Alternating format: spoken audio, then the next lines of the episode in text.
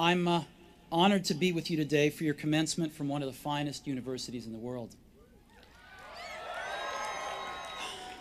Truth be told, uh, I never graduated from college.